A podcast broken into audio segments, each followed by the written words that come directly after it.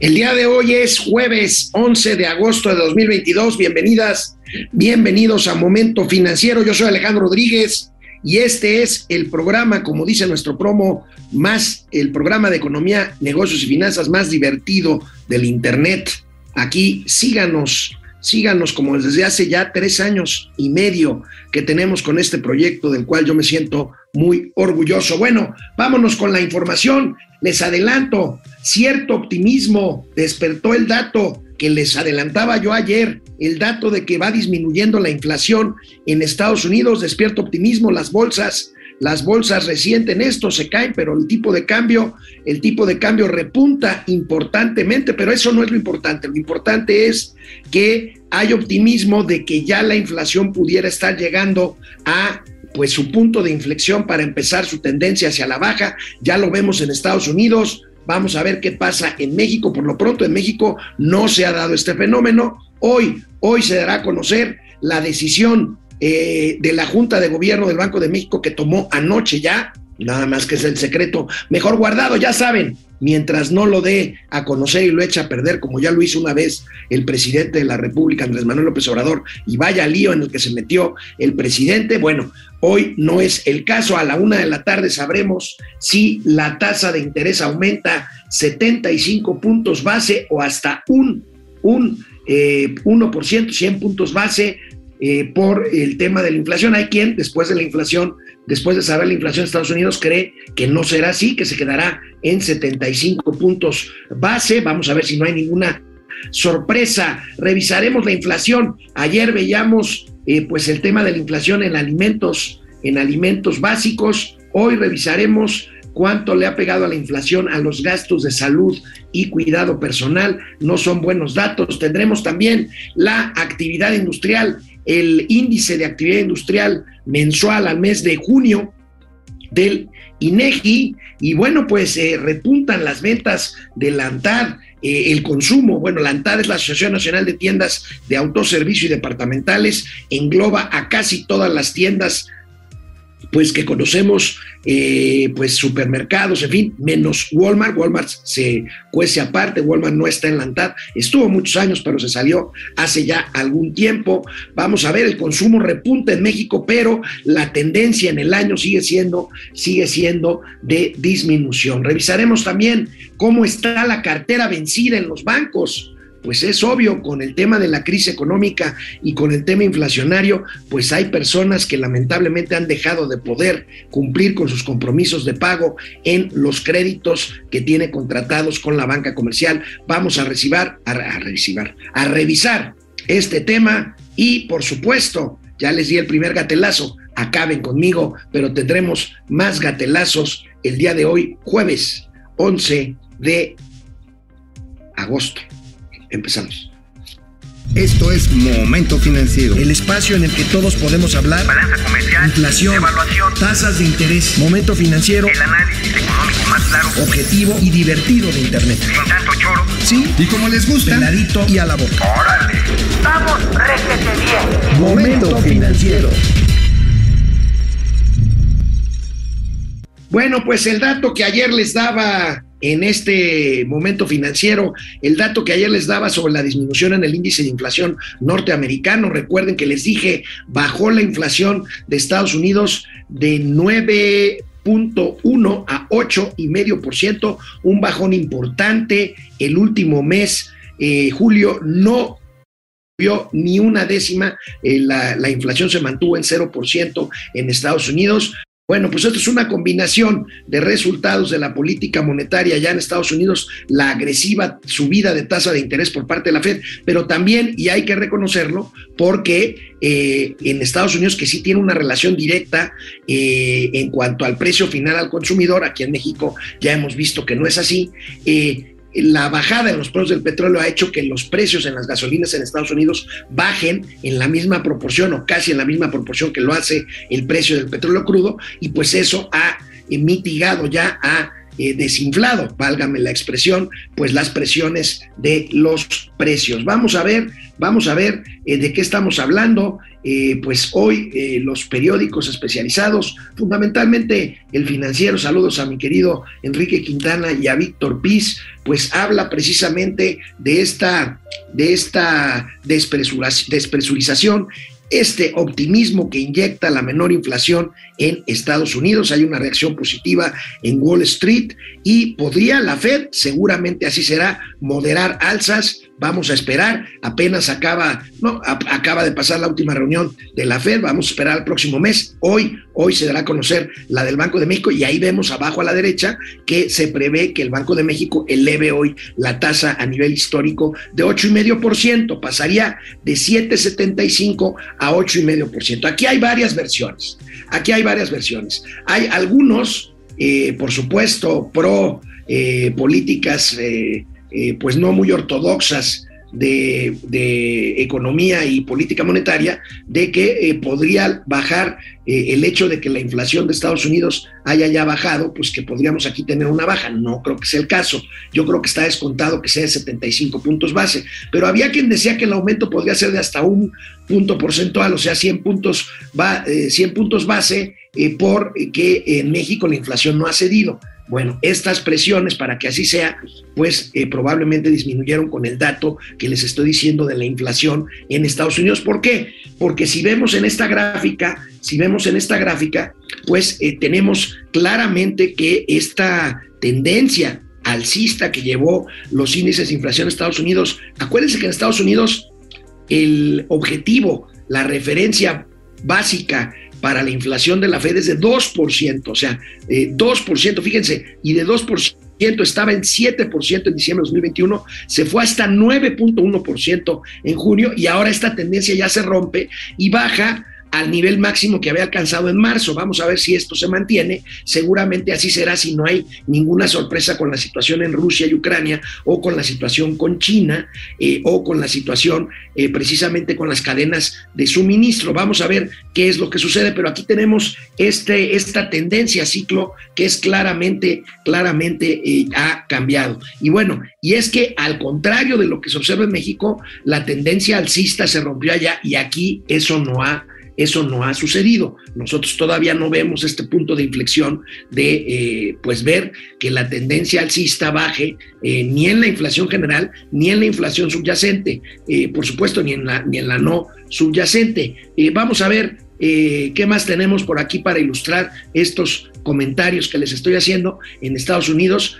pues bueno, tenemos esta, esta señal que aquí desgraciadamente no ha, no ha llegado la señal de un cambio, de un cambio de tendencia. Y bueno, pues hoy, hoy a la una de la tarde, eh, les decía yo ahorita en la intro, pues el Banco de México anunciará, anunciará lo que será eh, un, nuevo, un nuevo incremento, un nuevo incremento, vamos a ver de cuánto es en la tasa, en la tasa de interés de eh, pues el costo, el costo del dinero, que bueno, a mayor costo del dinero, pues menor actividad económica, ya lo sabemos, pero pues es una condición sine qua non para combatir la inflación, que es el mandato máximo que tiene el Banco de México. Acuérdense que el papel de combatir la inflación lo tiene el Banco de México y no necesariamente el gobierno federal, aunque el gobierno federal, pues ya ve que al López Obrador le encanta hacer caravana con sombrero ajeno. Y bueno, pues como la inflación ha estado más abajo que la de Estados Unidos, pues el presidente dice, miren, miren qué bueno soy, qué lindo estoy, qué bonito canto, y en fin, todas estas, todas estas cosas que le gustan hacer al presidente López Obrador en la mañanera. Y bueno, pues ah, eh, siguiendo con el tema de inflación, ayer hablábamos de los alimentos, ayer hablábamos y recibí muchos, muchos comentarios sobre, bueno, pues cómo era posible que mientras la inflación general era del 7, 7,5%, 8%, 8, 15%, como es la última que reportó el INEGI, pues eh, había eh, casos en los que la inflación pudiera estar hasta en 60% de algunos alimentos. En general, de los alimentos, pues la inflación llega, llega a, 14, 15 puntos porcentuales, eh, con picos terribles de algunos eh, productos como, como pues les he comentado por aquí. Pero bueno, ahora revisemos, el tema y nos referiremos al tema de la salud. Hoy nos referimos, bueno, más bien el, periódico El Economista eh, analiza eh, lo que impacta la inflación en cuanto a atención a la salud y al cuidado personal. Fíjate, fíjate nada más, fíjense nada más.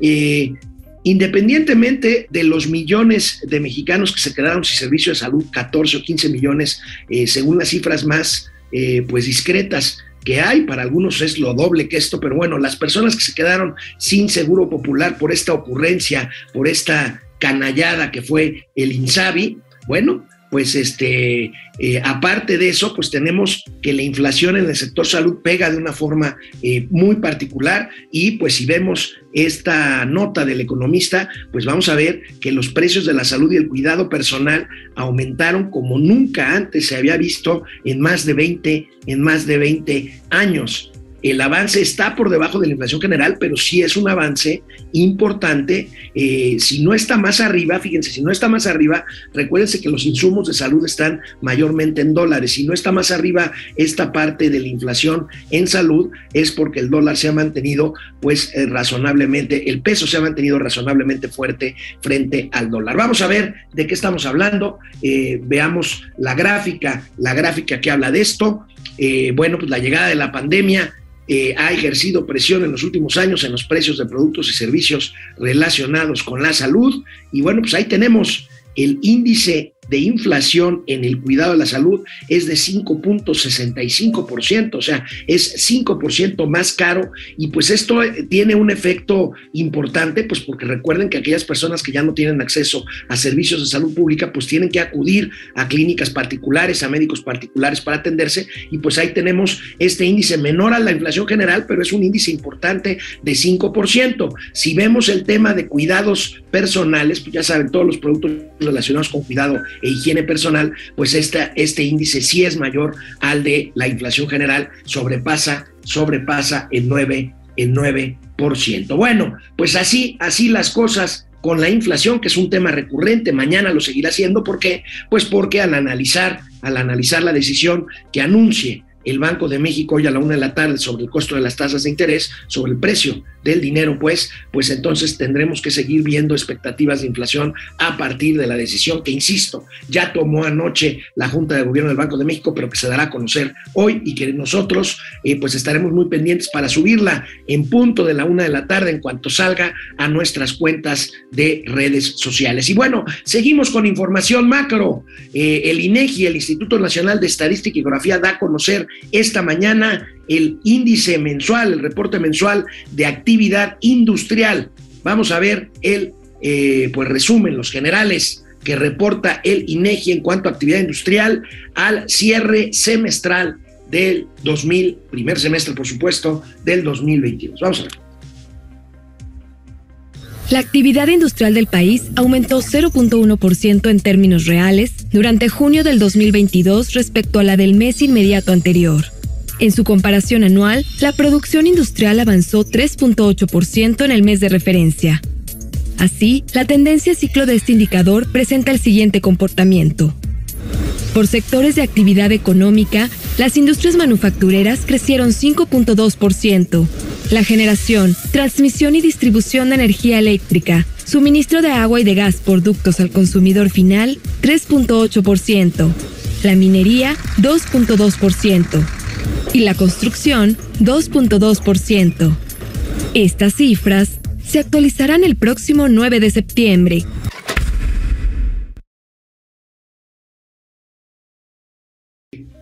Bueno, pues ahí están las cifras de actividad industrial pues vemos eh, otra vez este fenómeno que vemos en general en, la actividad económica. O sea, sí vemos cifras positivas, pero por ejemplo, en el último mes vemos que la actividad industrial, pues materialmente se quedó flat, cero punto y algo por ciento. Este, bueno, pues ahí tenemos pues este cambio en eh, las eh, tendencias, insisto, crecimientos mensuales, crecimientos en, en variaciones anualizadas, pero pues no, no vemos no vemos que esto sea un comportamiento permanente, una tendencia ciclo, como se dice, sino al revés, este, pues vemos que apenas ahí van saliendo y que más bien la tendencia es que se detengan se detengan los eh, avances. Vamos a ver, vamos a ver las cifras, las cifras concretas de eh, actividad industrial. Vamos a ver el cuadro del INEGI. Ahí tenemos el indicador mensual de la actividad económica, 0.1%. Materialmente está pasmada la actividad industrial en el último mes. Sí registra un crecimiento de 3.8% en términos anuales con respecto al mismo mes del 2021.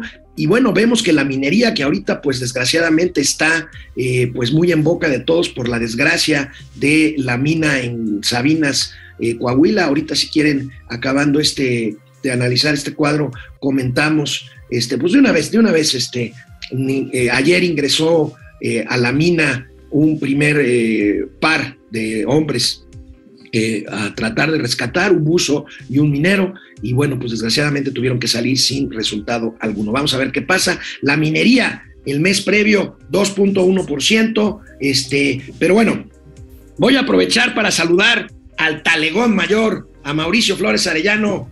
Mauricio, muy buenos días, ¿cómo estás? Te agarro de curva, amigo, te agarro por la curva, hermano. ¿Eh? Oye, este, con este asunto de la minería, pues realmente el asunto no es solamente la disminución de la actividad industrial, o sea, estamos viendo un alentamiento, sino que todo esto que dijeron que iban a corregir y que se iba a mejorar de manera exponencial y la seguridad laboral, pues se quedó en el puro pinche bla, bla, bla, y ahora ya se están zafando la, la bronca, ya la secretaria del trabajo, la María Luisita Alcalde, no, no, no, yo no tengo nada que ver, ese es pedo de la Marina, del ejército, yo, yo nada más soy secretaria del trabajo. O sea, la condición miserable en la que trabajan los mineros en esos pinches hoyancos infernales no es exclusivo de Coahuila, ¿eh? No, claro que no. A ver, Durango, hermano, Sonora en la parte norte, en Hidalgo, en Puebla, en Querétaro. Yo supongo eh, más o menos a partir de los datos de empleo que tiene el INEGI, sobre todo viendo los índices de informalidad, bueno, Oaxaca es otro lugar igual que Guerrero, yo le calculo que cerca del 80% de los que trabajan ahí en la industria minera, los mineros como tal, están en el sector informal. Chingada, no están ni registrados, no tienen ni seguro social. Ah, no, pero eso sí, ya llegó la cuarta trastornación. Ya no, mamá, hubieran empezado levantando un censo lo mínimo que pudo haber hecho esta secretaria talegona, es así, era eso. Bueno, amigos, si quieres volvemos a, para que me ayudes a acabar de desglosar la tabla de actividad industrial. Ya les decía yo, pues la actividad industrial se detiene eh, en el mes, 0.1%, pues es nada, es 0%, y ahí tenemos la minería, la minería que, a ver, no, em, empieces a, chairear, amigo, mi querido, tú, tú eres, mira, Mauricio, tú no eres representante de la cuarta transformación, eres representante de la cuarta masturbación. Ay, hazme favor de ponerme en ese lugar, mi hermano. Oye, este, bueno, sí, efectivamente, la actividad industrial, pues está, está como tú, está parada, pero en un palito.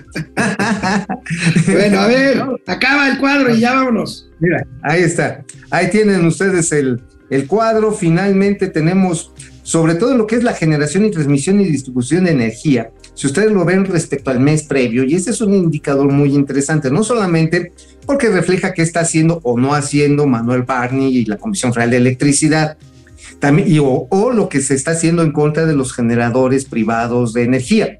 Refleja que hay menor demanda de energía y por supuesto también de agua, pues en parte por la sequía. Esto que está adelantándonos, que la actividad industrial en el segundo semestre de este año muy probablemente empiece a alentarse.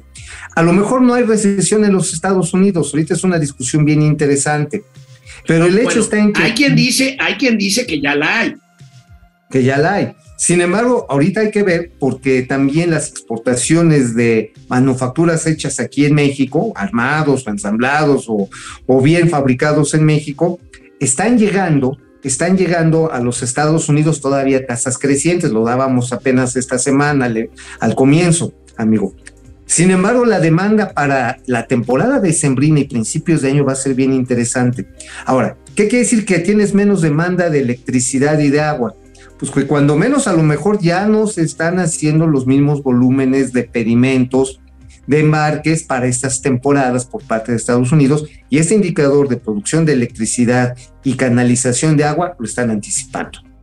Bueno, pues ahí está, amigo. Oye, me llama mucho la atención porque en este, a ver, hemos visto ya muchos indicadores que pues ya sabes, los chairos dicen, oye, pero son positivos, el presidente también dice, es positivo el crecimiento del PIB, es, es, es positivo el crecimiento del crédito al consumo, el tipo de cambio está bien y todo, pero bueno, habíamos visto crecimientos en el consumo, amigo, y, y ayer justamente la ANTAD reporta un crecimiento importante en el último mes de ventas totales de ANTAD, la Asociación Nacional de Tiendas de Autoservicios Departamentales, pero si vemos la tendencia a ciclo del año, pues seguimos todavía muy abajo de cómo empezamos el año, amigo. O sea, si podemos llegar a una conclusión, en este año el consumo se ha retraído por más que me digan mis, amigo.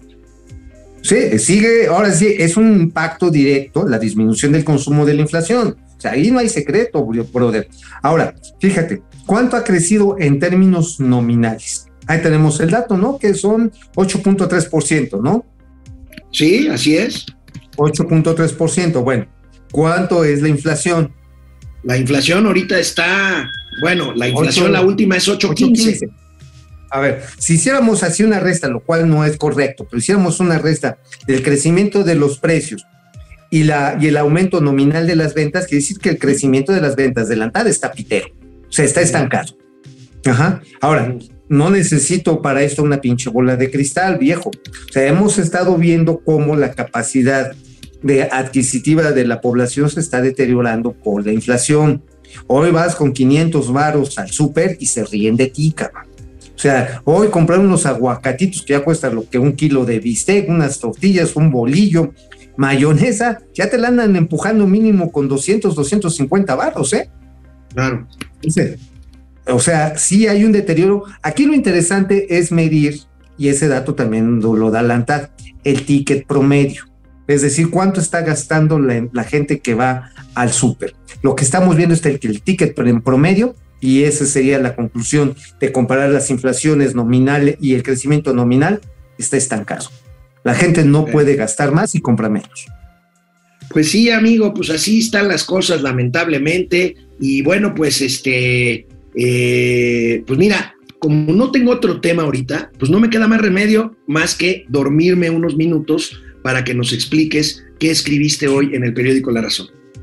¿Qué qué huevón no, no, no, me queda decirte a ti, huevón, mi hermano, porque usted se levanta siempre bien. Eso, chingado. Gracias, amigo, O sea, de veras, eres, eres como la mañanera de la información económica, cabrón. Te levantas todas las mañanas al pendejo. ¿Cómo crees, brother? No, si no, no habría momento financiero con su docto y muy atinado trabajo informativo. Pero a ver, échense ahí la razón. Ah, ya empezó aquí. Ay, ay, mis perros se pusieron locos, porque resulta que Televisa hizo un anuncio bien interesante el día de hoy. Va a salir a recomprar deuda por 300 millones de dólares. O sea, Televisa está logrando hacer esto y ahí lo explicamos después de la fusión que hace con Univisión. ¿Qué le dio Univisión? Bueno, le pagó un barote, le pagó cerca de 2.500 millones de dólares por una parte del negocio a Televisa y Televisa a su vez toma la mayoría accionaria de Univisión. Una operación muy intensa, también por eso subió la inversión extranjera directa al principio de año, por la concreción. Y estos recursos, yo creo que es una manera muy sensata de utilizarlos pues empiezas a recomprar deuda, ¿eh? Con eso te empiezas a quitar broncas, presiones en un contexto viejo en el que las tasas de interés están subiendo, el costo de los bienes de capital para hacer eh, ahora sí que producciones televisivas o de plataformas digitales cuestan un barote. Así que amigos que nos están escuchando en momento financiero, esperamos las aportaciones del bienestar porque sí está cañón esto. Ahora, ¿sabes en dónde le están metiendo? Y lo pasábamos el lunes le están metiendo muy interesante a su plataforma VIX, que ahora viene, es Univision Televisa, ahora viene con una versión premium. Eso también va a llamar mucho la atención porque además pues están metiendo contenidos que en la televisión abierta mexicana no se atreverían a meter. El derecho de mandar. Güey, ayer me eché el capítulo 2. Está buenísimo. O sea, ya no lo vamos a hacer porque nos regañan, pero Hay muy buenas parodias, muy buenos sketches ahí. Oye, amigo, el VIX, el VIX viene siendo el Netflix de los este versión este Sonora Grill, versión color cazuela. Eh, la, eh, la versión totonaca, pues, ¿no? O más bien, la, la versión eh, Mextex, porque es- entra Univisión. ¿Cómo decía que Entra Gatelazo? Eh, Huite, Huitemexica, ¿no? ¿Cómo decía? El Whitey Mexican. Whitey el Mexican, Whitey Mexican. El Whitey Mexican. Este, pero está chido, ¿eh? Está chido. Y, por ejemplo, precisamente hablando ahí de, de los de Sonora Grill, hacen una parodia bien chingona con, con Doña Márgara ahí con las quecas y el estilo Sonora Grill. No se los voy a spoilear porque lo tienen que ver. Está, bueno, se agarran dos veces de los calzones a los de Sonora Grill en el capítulo 2. No se lo pueden perder. Está Bueno, muy ¿qué, cagado. qué más? Amigo, ¿y en el Independiente qué traes? Bueno, en el Independiente, pelos y señales de los éxitos científicos de la doña, la doña Álvarez Huila. Ahí tienes ¿Éxitos lo científicos? ¿Cuáles? La directora de. CONACIT, la, la directora de CONACIT, dirían en mi pueblo, no saca un perro a mear. Ándale, no, sí, imagínate, ahí damos eh, seguimiento a datos que en la comparecencia de hace una semana, que además la señora anduvo este, mendigándola para no darla, o sea, le estuvo dando la vuelta como torera durante 10 meses.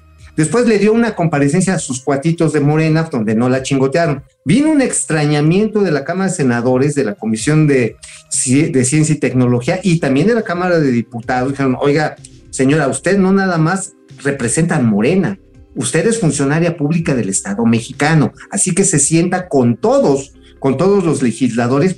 Y bueno, putiza es poco, o sea, la pusieron como lazo de cochino, no la pudieron cobijar, ya sabes, los mm, de Morena, pero lo que más le dolió fueron los datos duros, secos, macizos y concisos que presentó el senador Gustavo Amadero. Hizo su chamba, ahí lo ponemos, hizo su chamba y sacó el último indicador de innovación internacional que desarrolla la Organización Mundial de Propiedad Intelectual. Analiza 112 países.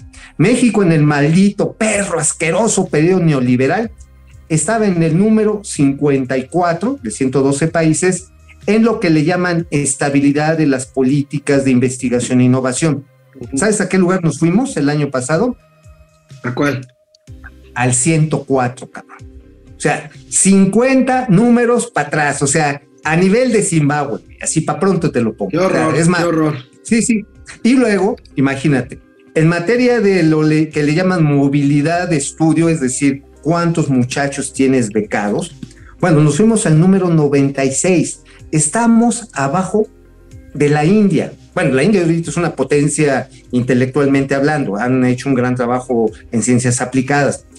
El indicador máximo para medir precisamente qué tanto están invirtiendo las naciones en los jóvenes, en el desarrollo intelectual del nuevo capital humano, equivale a, a cerca de 7 puntos de un total de 50. Bueno, México registra 0.2 puntos en ese indicador. Entonces, ah, y los que y los que presumen lo ponemos, no, no, es que la tecnología mexicana está muy incorporada en las exportaciones, que lo dijo en la comparecencia. Sí, lo que no dice es que ese indicador es resultado de 30 años previos de política de Estado para promover la ciencia y la tecnología aplicada y la absorción tecnológica en asociación con empresas privadas que el presidente dice, no, es que le dábamos dinero a la iniciativa privada. Pues claro, güey, pues era para que desarrollaran empleos chidos, no para Oye, que pinche Mauricio. ¿tienes idea, ¿tienes idea de aproximadamente qué porcentaje de los científicos mexicanos, que ya ves que son muy progresistas y muy acá, muy, muy este, hipsters, este, muy eh, Sustentables. muy sustentables, muy progresistas, este, Políticamente con sus, correcto. con sus becas este, de SNI, de Sistema Nacional de Investigadores. ¿Qué porcentaje de estos que votaron por el presidente Andrés Manuel López Obrador ahora están que se jalan los pelos porque ni SNI, ni beca, y pues con la buila ahí pues metida, ¿no? Pues ahora sí, como diría esta canción del yogur, ¿te acuerdas? Del Danone, yo te daré, te daré, niña hermosa, una Bueno. cosa sabrosa. Bueno, a ver, hay 32, y eso no lo pongo en la columna, nada más pongan este dato. Hay 32 eh, científicos de alta calidad que están hoy investigados por la Fiscalía General de la República. El doctor Gertz Manera, Manero, por indicaciones, denuncias de la señora Álvarez Huila, va sobre estos 32 investigadores. Los acusan de que desviaron las becas y esos recursos de instituciones a institutos de investigación. Bueno, esos 32, me consta, esos 32 votaron por López Obrador. Los 32. Y hoy los 32 se están jalando las greñas, porque incluso algunos de ellos, cuando menos 20, no voy a revelar su nombre porque les he hecho perder el plan, están pensando irse a otro país, están buscando becas con institutos franceses, británicos, israelíes, para chisparse, porque saben que la venganza de la señora Álvarez Huila no va a tener, no se va a detener y los quieren enchiquerar. Entonces vamos a ver cómo el capital brillante eh, que se desarrolló a costa del presupuesto mexicano, pues se va a pelar, porque la señora Álvarez Huila... Oye, amigo, lo que me quieres decir es que el gobierno de la 4T quiso arreglar el problema de la fuga de cerebros mexicanos y convirtió el problema de fuga de cerebros en diarrea de cerebros. en diarrea de cerebros y yo diría hasta con la piñata rota, cabrón. Porque así prum, desparramado, así- Bueno, vámonos, ya, ya, ya, este programa está muy escatológico. Vámonos a los comentarios, el primer corte de momento financiero. Amigo, Mario Santa Cruz se cae con 200 varos. Uh, Santa Aten- Cruz, a ver. Atendió rápidamente tu llamado desesperado de, este, Ah, sí, claro. de esta producción en, francle, en franco declive. Órale, no, sí. El, el No, exbecario sí, sí, tiene ya. que Que comer, Marcos, sí, Ma-. Mario Santa Cruz, 200 pesos, amigo. Saludos a Saúl Vargas, Ari Loe, eh, Rolando Enríquez, López Molina, Saúl Vargas, eh, Juan Ramón No, Daniel Valderas Enciso. Me siento de la fregada, algunas palabras de aliento. Un abrazo, Daniel, échale ganas, ánimo. ¿Tienes COVID? Sigue las Es indicaciones. Si no tienes COVID, ¿Tiene pues COVID? cuídate de todos modos y atiéndete. Un abrazo, que No, te mejores. Toma agua y trata de jetearte en la medida de lo posible. ¿eh? La verdad que sí es un gran aliviane echarse una buen- unas buenas siestas. ¿eh? Mi querido Daniel, voy a hacer algo políticamente incorrecto y en contra de mis propios intereses, pero si te sientes mal, ¿qué diablos estás haciendo viendo a Mauricio Flores? Vete a dormir. Genaro, Eric, saludos a RR y el APA de las finanzas. Ándale, cabrón. Pues son los capos, ¿no? Este, los jefes Los de capos jefes. de- Los, cap- los caporingi. Carlos González, efectivamente, la inflación a la baja en México. No, no, Carlos, no, no, no, no está. En Estados No está. Unidos, pues. En Estados Unidos sí. Fue que en Estados Unidos. Luis. Alberto Castro, buenos días, equipazo a Momento Financiero. Gracias, Luis Alberto. César Reina, Gracias, claro que Estados Unidos va a controlar la inflación subiendo las tasas de interés. Ellos son una garantía económica. México, en cambio, al subir las tasas, solo cae en la trampa de liquidez. Este, Así ¿Cómo es. ves esto? Bueno, pues la trampa de liquidez es un tema real, pero, pero bueno, el Banco de México está haciendo hasta ahorita. Bueno, quizá el pecado del Banco de México fue haberse tardado un par o quizá Así tres, este, tres juntas de eh, de política monetaria para empezar a actuar, ¿no? Ah, pero bueno, el sistema financiero mexicano es muy poco profundo en relación al de los Estados Unidos. En Estados Unidos, eh, prácticamente el 100% de la población tiene algún tipo de cuenta, ya sea en bancos o en, eh, fondos de inversión. Es muy popular eso. Ahí hasta la persona más simple, casi todos, le meten una lanita, incluso hasta por su trabajo formal. Sin embargo, en México, pues solamente el 30% de la población está relacionada con el sector financiero. Entonces, eh, las tasas de interés no siempre sirven para contener, a diferencia de Estados Unidos, no siempre alcanzan a detener el, este, el consumo. En Estados Unidos están conteniendo, pero a chingadazos. Pues Ahora sí. en de destrucción de demanda. José Fernando Pedraza Zúñiga dice, muy delicado que los ataques del narco sean en Jalisco y Guanajuato y que los principales perjudicados hayan sido los Oxos. Bueno, pues es que mira, eh, el propio presidente ha propiciado que se desate el, el- el- el, este, sospechosismo, como decía aquel clásico. Este, ¿Quién fue el del sospechosismo? Santiago Krill, ¿verdad? Santiago Grill cuando era secretario de gobernación con Vicente Foss. Freddy Zacarías, Freddy Zacarías, buenos días. Francisco Freddy. García, buen día. Hay evidencia del incremento de condiciones inseguras en las minas del norte desde 2019. Yo creo que Así desde es. antes, Paco. Yo creo que es muy viejo el problema, ¿eh?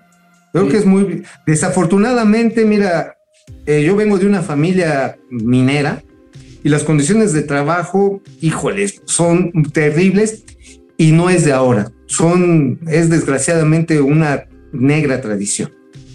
Bueno, Genaro, Eric le apostaría al 1% de aumento. Hagan sus apuestas. Michael o Michel Íñiguez, 49 pesos, amigo. 49 varos. Michel o Michael Íñiguez. Y que me, me pregunta Michael, eh, opinión del análisis de David Páramo de anoche. Eh, bueno, a, anoche David Páramo le dio un repasón terrible a, a la secretaria a del Trabajo, Luisa María Alcalde, pues porque no ha estado cerca del conflicto minero. Y ella dice que porque ella no es rescatista, que ahorita lo importante es el rescate. Yo coincido con mi compadre Páramo. Este, la Yo verdad también. es que la secretaria Alcalde se ha visto francamente eh, mal. Mira, la señora alcalde nada más está bien para las grillas en la que es tapadera de los business de su papá y de Pedro Aces. Pa' pronto. O sea, hay, hay, que ser sinceros. O sea, la señora, bueno, no metió ni las manos en la huelga de Telmex. Se, no, ahora sí que se arreglaron. Aunque, no, entonces, aunque se quiso colgar, el som, colgar la medalla y ponerse el sombrero. Pero bueno, Carlos González, la inflación para México será del 10% para 2022. Carlos, coincides con mi amigo Mauricio Flores en que así será. 10% al, al, cierre del año. Lidia Castañeda, buenos y tristes sí. días. Fidel Reyes, buenos días. Chubaca y Jar Jar Binks. Dante Delgado, buenos días. A los Dante. ositos, a los tíos de las finanzas. ¿Cuáles ositos? Aleluya Lequi, el los desorden en el sector salud. El desorden del sector salud lo creó López Obrador, Aleluya Lequi. Yo estoy de acuerdo contigo. No era, ¿Eh? no era precisamente. Mmm, pues un dechado de virtud del sistema de salud, pero por lo menos ahí la llevaba más o menos boqueando, ¿no? Sí, finalmente, mira, yo recuerdo cuando lo echó a andar, ¿sabes quién lo echó a andar el, el, Seguro Popular? Precisamente por las deficiencias que tenía el IMSS y las clínicas de la Secretaría de Salubridad, Salomón Chertoriski. Y decía, esto nos va a tomar décadas y va a ser complicado arreglarlo. Y sí, ya cuando se le entrega a este gobierno, funcionaba no te diría como, como, con un 10, si le ponemos una escala, yo le pondré un 7-5, pero venía de cero. Pero llegaron y lo echaron a cero otra vez. Esa es la tragedia. Ok, este, oye, eh, amigo, a ver, es que ya me perdí aquí, perdóname, mano. Pues es que, ¿por qué me escriben a la hora que es que no saben que a esta hora estoy al aire, carajo? Ah, pues ¿quién te está escribiendo? Pues los güeyes que sí saben, pero se hacen güeyes. Valentín ah, Pérez, el Tlatuani se cree dueño de México. Eh, ¿Dónde está Oye, Napoleón Gómez Urruquia? Pregúntale al Equi, pues quién sabe, tú sí sabes. No, mira, está en el Senado y mira, no se quiere parar porque acuérdate que cuando fue el desastre en pan de pasta de conchos, se quiso poner así, según él, muy del lado de los mineros. Y sí, yo vengo aquí a eso.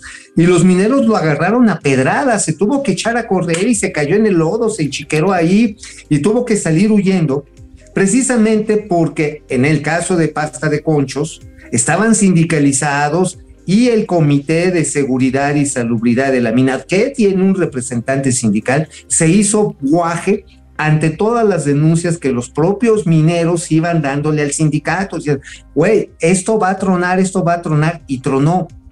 El caso, desafortunadamente, de los mineros que están ahí en este Ollanco, ¿cómo se llama? ¿Penivives o cómo se llama? Este, este, no recuerdo su nombre. Tiene un nombre. Es la, un pozo de, Sabinas, de, Sabinas. En este pozo, en ese pozo horrendo, no están, bueno, no tienen ni seguro social. Bueno, o sea, no oye, están ni registrados. Bueno, este, Minerva Marrón quiere saber rápidamente qué piensan del comentario de los ataques, que los ataques a Oxo son en contra del diablo de FEMSA. Híjole, no, no, no, no, no tengo manera de contestarte, Minerva. Creo que sería irresponsable decir Ahora, tú puedes decir, tú puedes decir que no tienes pruebas, pero tampoco dudas que es pues un lugar común para tratar de contestar este tipo de preguntas, ¿no?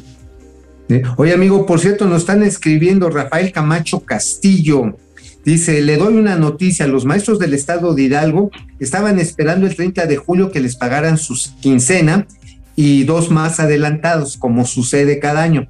Y no recibieron la primera, pero tampoco las que les iban a adelantar, no tienen lana. Y esto, pues, es lana que depende de la cepa. O sea, ya, acuérdate que hoy está centralizado.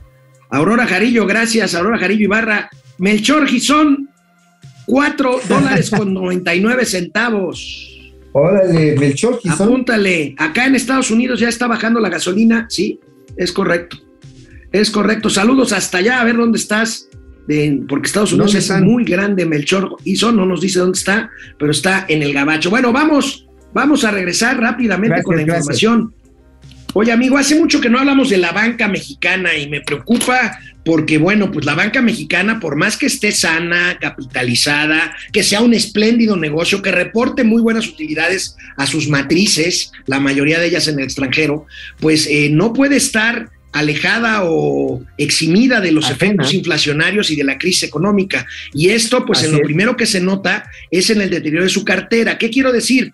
pues que aumente la cartera vencida, que no es otra cosa sino que dejemos de pagar nuestros compromisos crediticios, pues porque nos falta lana por la inflación o porque no tenemos chamba o por lo que sea, ¿no? Entonces, pues eh, aquí tenemos algunos datos que me gustaría comentar contigo. La cartera vencida del sistema bancario mexicano sigue estando en niveles manejables, 2.32% en promedio, pero si vemos ya por instituciones bancarias, amigo, pues ahí tenemos este, pues un preocupante 4.4% de cartera vencida en HCBC y un 3,5% en Santander, amigo. ¿Qué comentarios tienes al respecto? Mira, aquí lo importante es ver el desempeño, la capacidad de gestión de cada una de estas instituciones. BBVA Bancomer se la pasa chingui, chingui, chingue, a todas horas están hablando para que pagues. Es más, te faltan cinco días para pagar y dicen, oiga, ya va a pagar y están chingui, chingui, chingui, chingue. Hay quienes finalmente pueden atribuir que a esta estrategia les permite precisamente tener un índice de cartera vencida tan bajo. Ahora, ¿qué pasa con HSBC? HSBC no solamente creo que es un asunto propiamente de estrategias de cobro. En el caso, cuando ya empiezan a salirse del promedio usualmente, es que hubo errores o deficiencias en el análisis crediticio y le soltaste dinero, tal vez alguien que creías que tenía capacidad de pago y no lo tuvo un problema de evaluación de riesgos. Y eso también habla mucho de la capacidad gerencial de cada institución. Scotiabank es otra que estaba ahí, si me lo A ver, vamos a ver otra vez, Davo, por favor.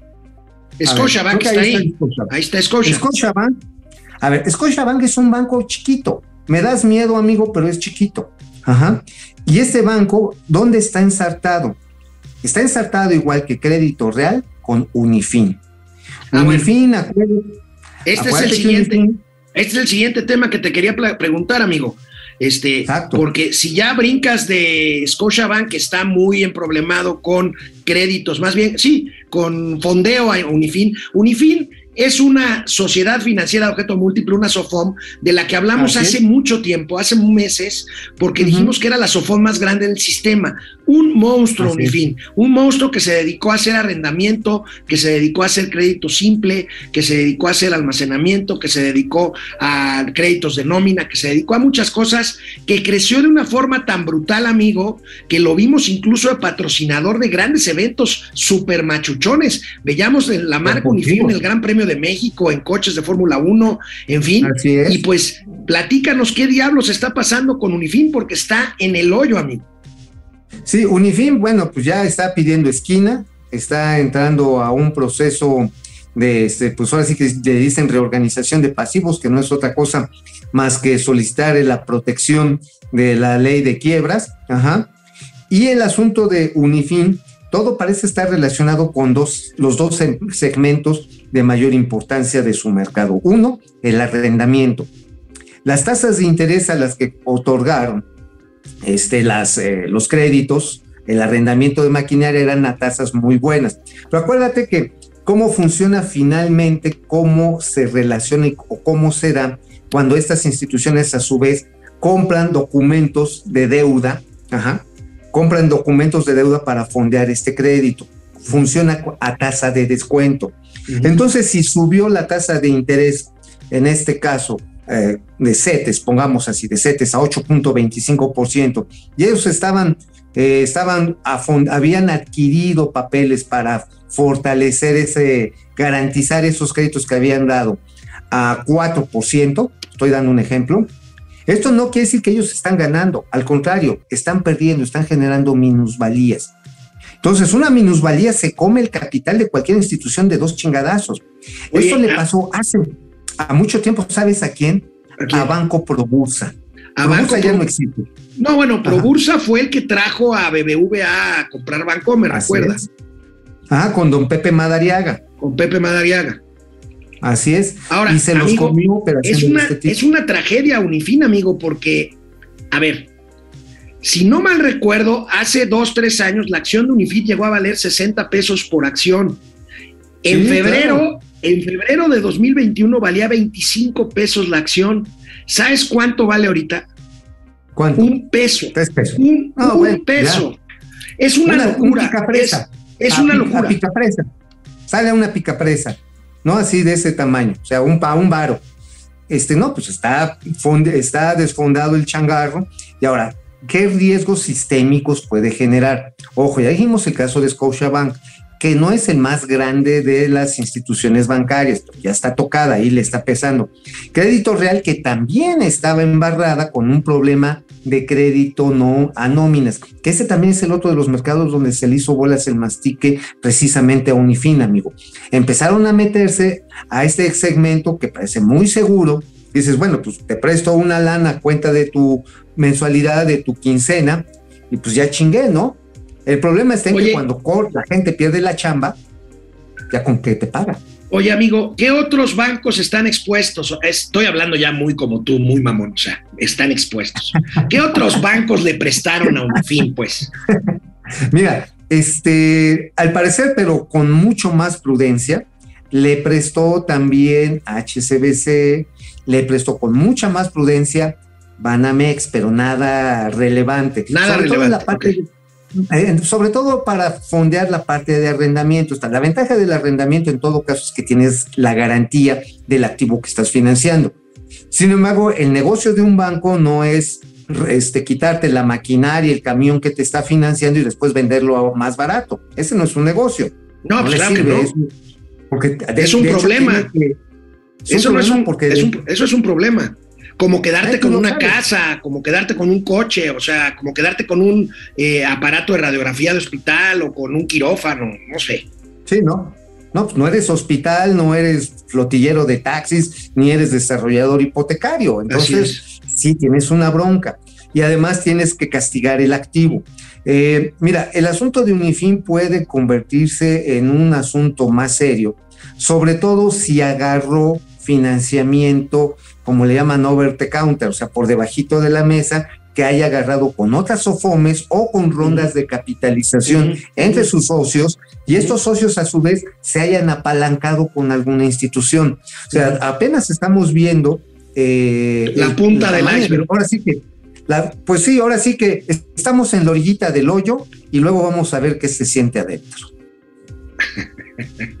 Vamos a una pausa y regresamos con los gatelazos.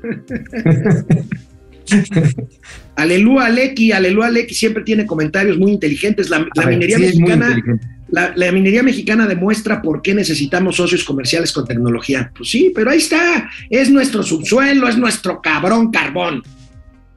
Oye, amigo, te voy a decir quién fue alguien que se opuso pendejamente en contra de esta y de esta posibilidad de asociación y de capitalización para extraer el gas metano de las minas de carbón. Esto te estoy hablando en el año 2002. Ajá. O sea, en el 2002 hubo una iniciativa de incluso de los sindicatos. Decían, oigan, pues en esos hoyos sale mucho gas metano. Vamos a captarlo, vamos a evitar que la gente se envenene y vamos a evitar que se vaya a la atmósfera.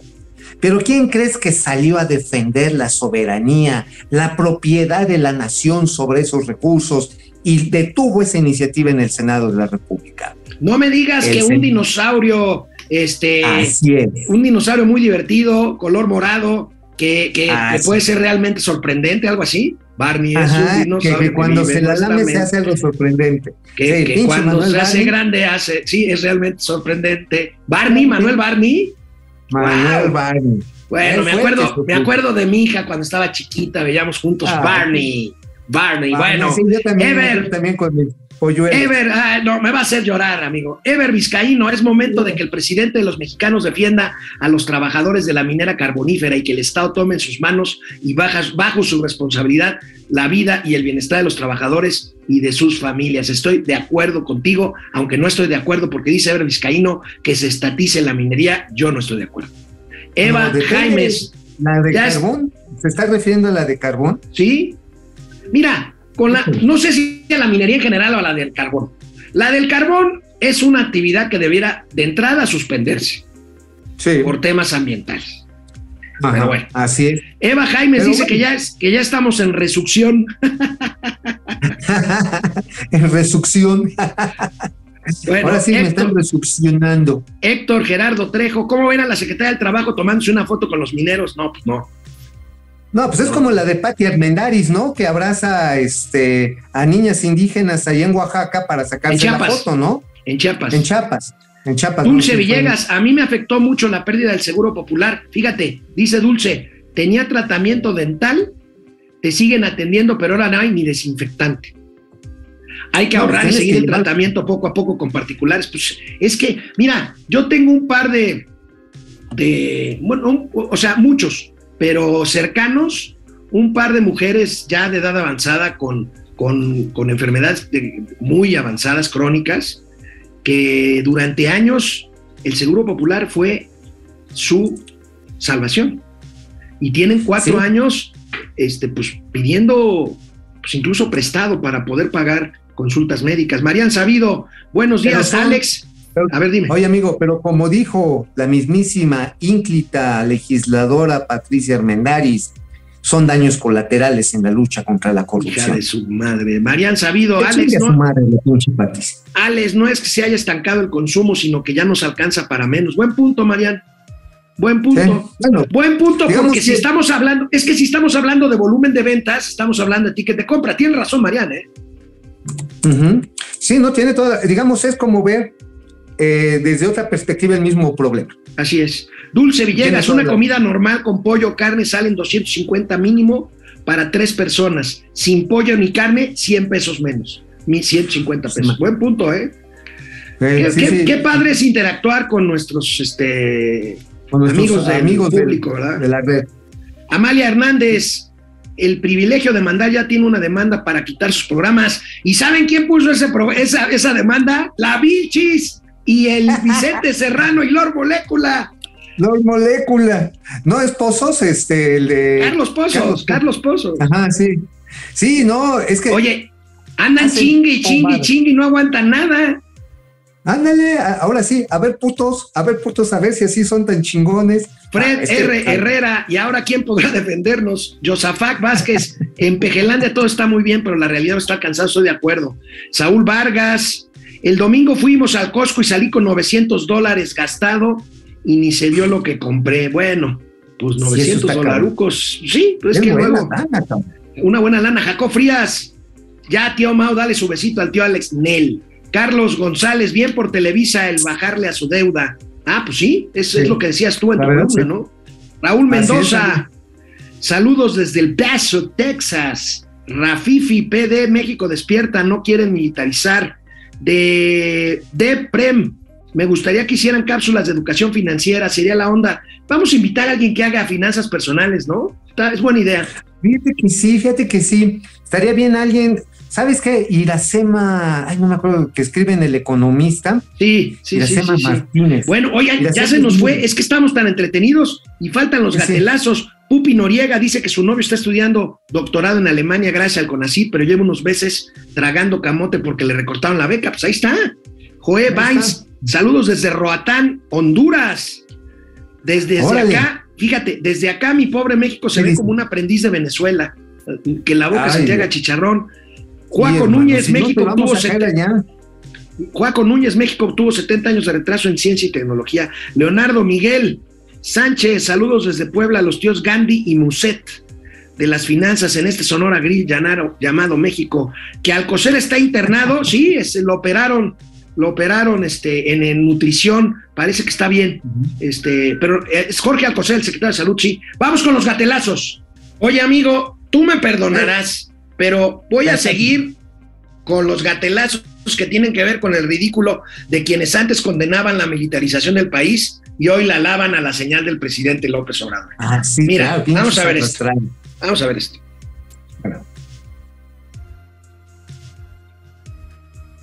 Imagínense que los ciudadanos pudiéramos lograr que la Marina salga a buscar y matar a todos los políticos y funcionarios corruptos, que son los que están desangrando al país, que verdaderamente son los culpables de la situación de los valores humanos que están en crisis.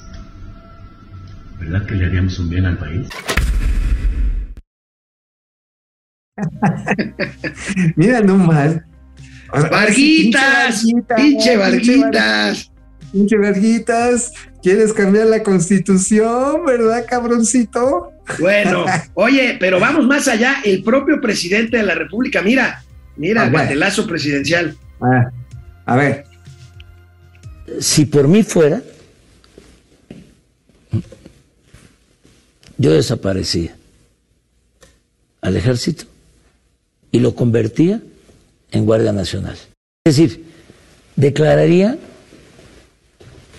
que México es un país pacifista que no necesita ejército y que la defensa a la nación en el caso de que fuese necesario, la haríamos todos los mexicanos.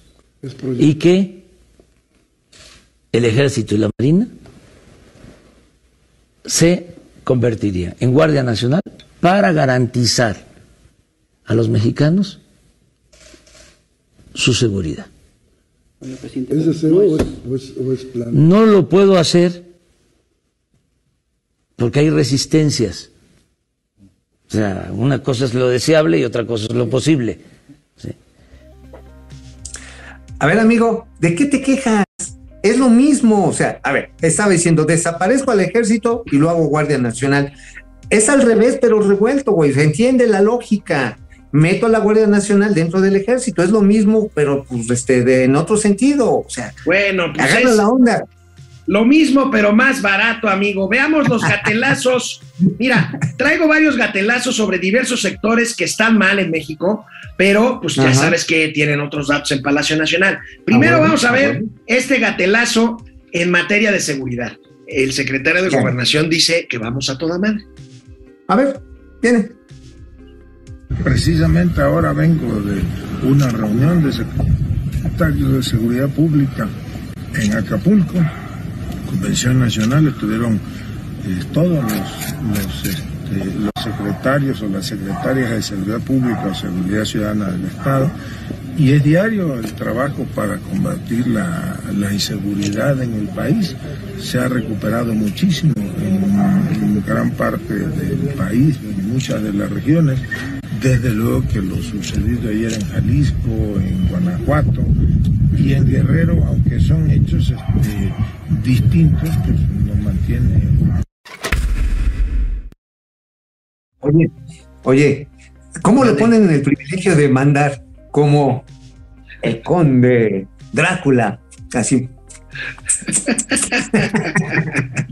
Bueno, otro tema, amigo, en economía, en economía, que aquí Oh, está más que documentado que vamos de la fregada. Bueno, aquí tienes otra lección de economía moral de la 4T. A ver, bien, economía moral, por favor. Crecimiento es que haya riqueza, pero no significa necesariamente que se distribuya. Entonces, en el tiempo que nosotros llevamos, aunque no hemos tenido crecimiento, no ha habido, por la pandemia, por la crisis, ahora precipitada con la guerra de Ucrania, sí hemos tenido una mejor distribución del ingreso, de la riqueza. Y eso es lo que está apareciendo en los nuevos datos. O sea, eh, menos desigualdad.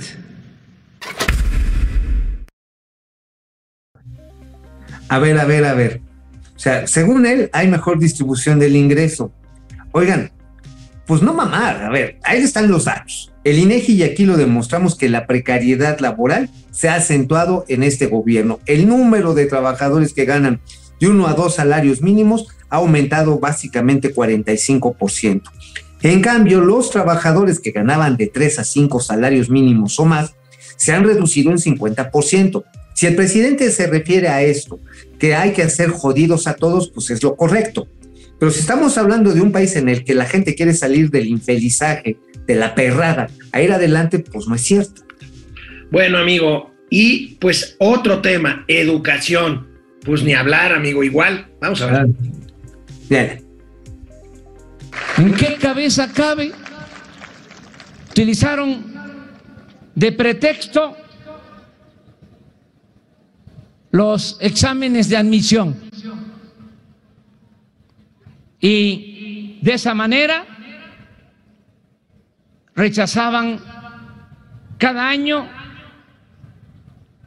a cerca de 300 mil jóvenes con la mentira de que no pasaban el examen de admisión. Cuando eso no es cierto, no es que no pasaran el examen de admisión, es que no había cupo. No, pues ver, así ni con. Delfina de secretaria, ni con Álvarez Huila de secretaria, pues No, bueno. progresar, ¿verdad? No, pues no, no hay manera. A ver, dice, no, pues es que no, porque no había lugar. Pues obvio, porque no había, para eso eran los exámenes de admisión, para ver quién tenía más capacidad para aprovechar un recurso del Estado mexicano. Ahora quieren que todos pasen, que todos aprueben además y que todo mundo tenga un pinche título del bienestar. O sea, un país de pendejos. Esa es la tirada. Bueno, amigo, y ya para terminar, esta mañana, Oye, para amigo, cerrar, amigo, este, mande. Amigo, me dejas un breaking news que yo creo que mañana lo vamos a tomar, que dice el presidente de lo del arreglo de la ICM de la Terminal Sí. 2 Sí. y que dijo, oigan, y es que vamos a reducir los vuelos. Ahorita la gente de las aerolíneas ya está paniqueado, vamos a reportearlo y mañana les platicamos, ¿no? Así es, amigo. Bueno, ya para terminar, el siguiente tema, pues de las promesas incumplidas de López Obrador, la corrupción, y pues esta Ah. mañana, pues lo mismo. ¿Qué dijo? Entonces, quién sabe con qué van a salir ahora. Pero, pues no van a poder detenernos. Y es este también eh, legal el que se utilice el amparo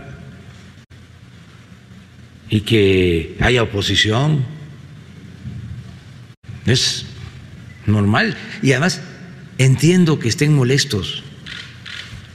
Y hasta les ofrezco disculpa por las molestias que ocasiona el desterrar la corrupción de México. Les ofrezco disculpa.